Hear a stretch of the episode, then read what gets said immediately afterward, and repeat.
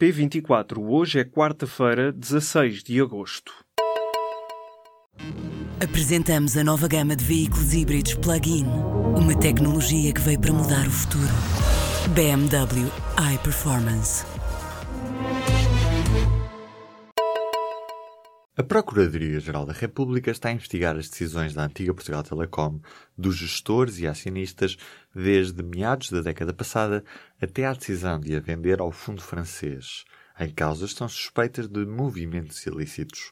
Os bastidores, as reuniões secretas e os atalhos até à venda da PT Portugal, que tinha sido absorvida pela Oi, à francesa Altice, para ler numa grande investigação do público. A edição desta quarta-feira do jornal mostra o que está por detrás da maior perda de valor de que há memória na história empresarial portuguesa, numa altura em que os gestores da antiga PT estão sob suspeita por gestão danosa.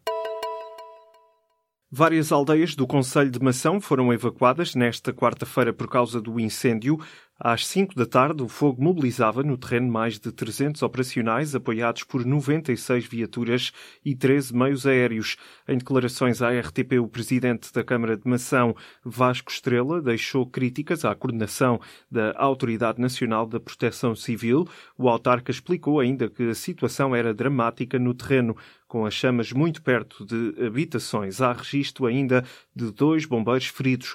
Num conselho vizinho, em Vila de Rei, já no distrito de Castelo Branco, o fogo não dá tréguas há vários dias. No terreno estão mais de 500 operacionais. Entre condenados e a aguardar julgamento, há 45 pessoas presas por incêndio florestal.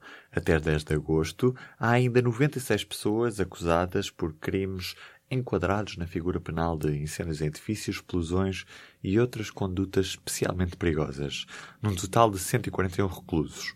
Só no ano passado houve quase 10 mil inquéritos para investigar eventuais crimes de incêndio florestal. No fim, foram 141 as pessoas acusadas. Em dezembro do ano passado, estavam presos, depois de condenação, 113 pessoas pelo crime de incêndio florestal ou outro tipo de fogos. Mais de 300 pessoas foram resgatadas ao largo da costa sul de Espanha. A informação foi adiantada pelo Serviço de Resgate Marítimo Espanhol. O grupo estava distribuído por sete embarcações e chegou ao país proveniente de Marrocos. Entre os 317 migrantes estavam 31 crianças e um bebê. Desde o início do ano, Espanha tem registrado um pico no número de migrantes que entram no país pela via marítima. Estima-se que o número de pessoas irá duplicar face a 2016, chegando aos 11 mil migrantes, de acordo com os dados do Executivo Espanhol. O Ministério Público está a investigar as viagens de políticos à China feitas a convite da empresa Huawei. A informação foi confirmada pela Procuradoria-Geral da República ao jornal Observador. A PGR esclarece que vários elementos recolhidos foram enviados para o Departamento de Investigação e Ação Penal. Em causa estão viagens pagas a vários políticos, entre eles o vice-presidente da bancada do PST Sérgio Azevedo, o presidente da Junta de Freguesia da Estrela Luís Newton, o presidente da autarquia de Oeiras, Paulo Vistas, e ainda o vice-presidente do PST Rodrigo Gonçalves. O caso já levou também à exoneração do adjunto do secretário de Estado das Comunidades, Nuno Barreto, que viajou para a China com estadia paga pela mesma empresa em janeiro deste ano. O Hospital do Funchal revelou nesta quarta-feira de manhã que sete dos 49 feridos na sequência da queda da árvore na freguesia do Monte continuam internados, um dos quais nos cuidados intensivos. Das 13 vítimas mortais, oito são mulheres e cinco são homens. As vítimas têm idades entre os 28 e os 59 anos, excluindo a criança de um ano que também morreu. Sabe-se que dois mortos são estrangeiros, um húngaro e um francês. Os orçamentos dos partidos já foram divulgados pelo Tribunal Constitucional. Nesta quarta-feira são conhecidos os números das coligações. A CDU, por ser coligação, ainda fica de fora destas contas, mas já dá para tirar algumas conclusões. O PSD investe mais em Lisboa, já o PS aposta forte no Porto. A capital também é o local onde o PAN e o Bloco de Esquerda mais investem. No total, o PS prevê gastar menos pouco mais de 28% do que em 2013. O PSD investe 180 mil euros em Lisboa e aposta forte em Santa Maria da Feira e Funchal. Para os municípios onde concorre ligado com o CDS, ainda não há números conhecidos. O Bloco não reúne todos os esforços para recuperar a Câmara de Salvaterra de Magos, perdida para os socialistas em 2013, isto porque do milhão e 300 mil euros que prevê gastar, ficaram menos de 12 mil euros para Salvaterra. O CDS vai gastar 1 milhão e 800 mil euros em 166 candidaturas próprias, com especial destaque para o município de Ponte de Lima. O secretário-geral das Nações Unidas escreveu na rede social Twitter que o racismo e a xenofobia estão a envenenar as sociedades. Esta está a ser vista como uma reação aos desacatos em Charlottesville, nos Estados Unidos, provocados por elementos ligados à extrema-direita. Guterres diz que temos de enfrentar o racismo e a xenofobia sempre e em todos os lados.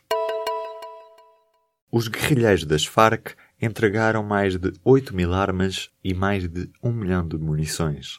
A confirmação é das Nações Unidas. Conclui-se assim o processo de desarmamento das Forças Armadas Revolucionárias da Colômbia. O acordo de paz entre as Farc e o governo de Juan Manuel Santos foi assinado em agosto do ano passado. Um conflito que estima-se tenha feito 260 mil mortos, 45 mil desaparecidos e quase 7 milhões de deslocados.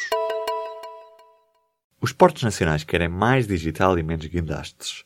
Mais importante do que investimentos físicos de relevo ou ampliar espaços logísticos, o que o presidente da comunidade portuária de Leixões pede é que se amplie a cultura digital dos portos.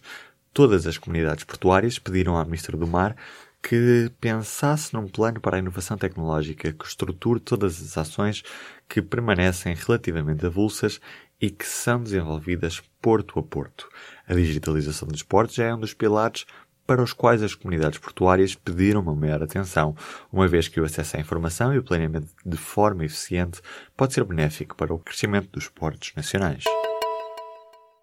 Leonardo DiCaprio tem regresso anunciado ao grande ecrã para breve. O ator vencedor de um Oscar da Academia de Hollywood pelo papel em The Revenant, O Renascido, estará a trabalhar num filme biográfico sobre Leonardo da Vinci.